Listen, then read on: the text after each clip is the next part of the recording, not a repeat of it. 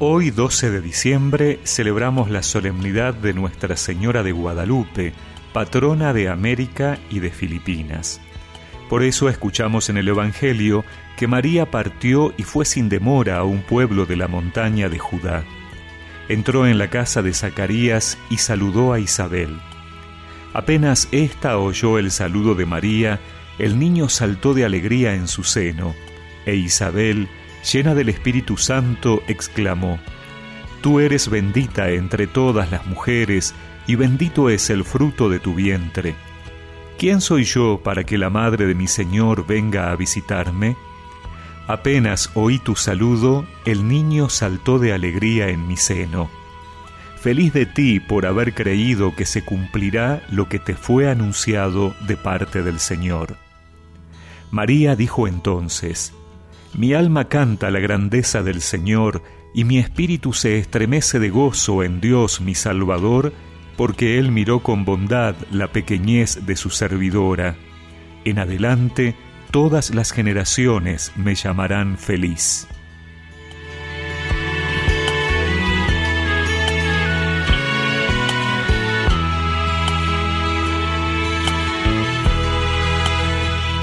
En esta fiesta de la Virgen de Guadalupe escuchamos este hermoso relato de la visitación de la Virgen María a su prima Santa Isabel.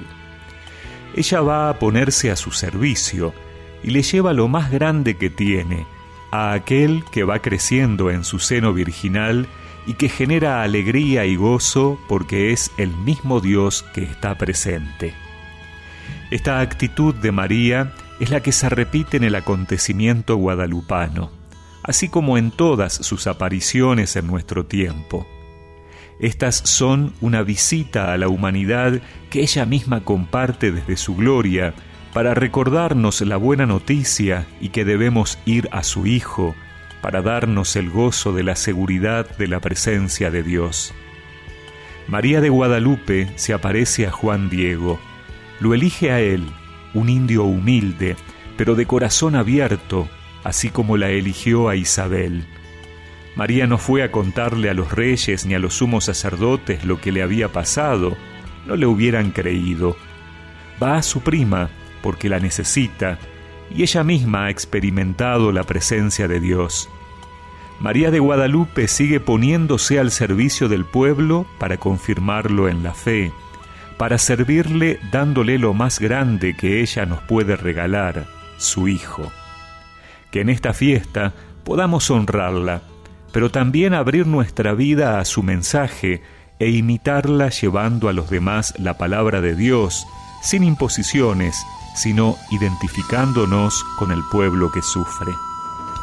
Virgen de Guadalupe, estrella de la mañana, ojos negros, piel morena, mi virgencita americana, protectora de los pobres, crisol de todas las razas, transformaste a nuestra tierra en continente de esperanza.